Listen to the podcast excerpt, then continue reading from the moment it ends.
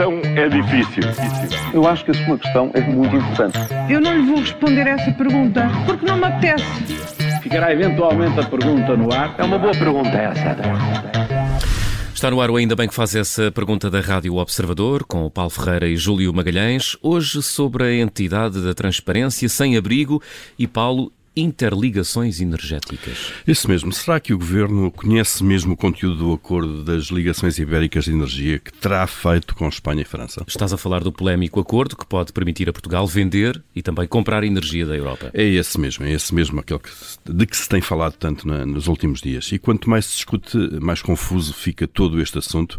Uh, o tema já é complexo à partida e torna-se ainda pior quando se percebe que, pelos vistos, nem o Governo sabe bem o que ficou acordado.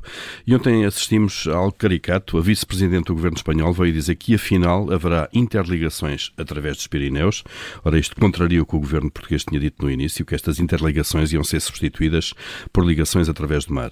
Bom, se nem sabemos bem o que acordámos, fica muito mais difícil debater, seja o que for, não é? E estaremos nós preparados para um inverno novamente complicado no que à saúde diz respeito. As previsões, Júlio, não são boas. Hum, a Organização Mundial de Saúde já está a fazer alertas para o que pode vir de inverno com o Covid-19 nova vaga, mais hospitalizações. Há especialistas a dizer que há novas variantes e uma, no... e uma pode transformar-se em dominante, não sabendo ainda de que forma podem ou não ser tão agressivos como os anteriores. Mas a OMS já está a dizer que podemos voltar a ter muitos internamentos. Não são boas notícias. Mas é bom que o Ministério da Saúde e da IGDS comecem a precaver para depois não andarmos atrás do prejuízo como aconteceu durante a pandemia. O inverno não traz de facto boas notícias, já não basta o custo de vida, a inflação, os preços da energia e a guerra a manter-se. E se isto tudo se junta à nova vaga de Covid, temos mesmo que nos preparar para dias difíceis.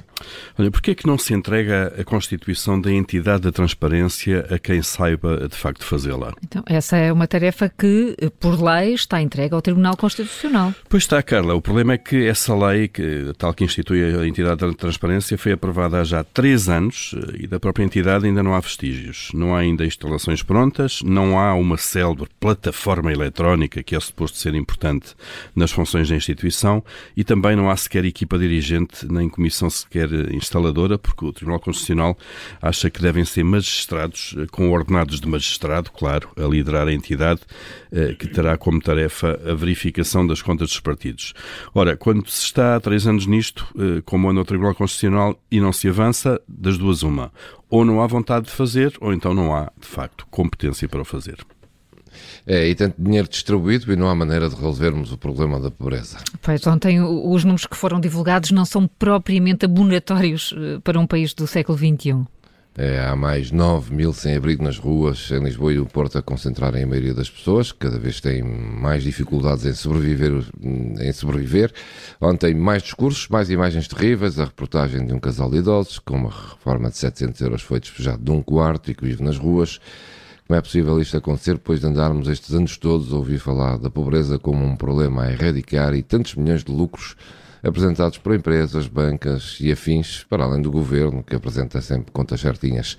Mais 9 mil sem abrigo é um cartão de visita terrível para um país que tem no turismo uma das principais fontes de energia, ou melhor, de receita da sua economia.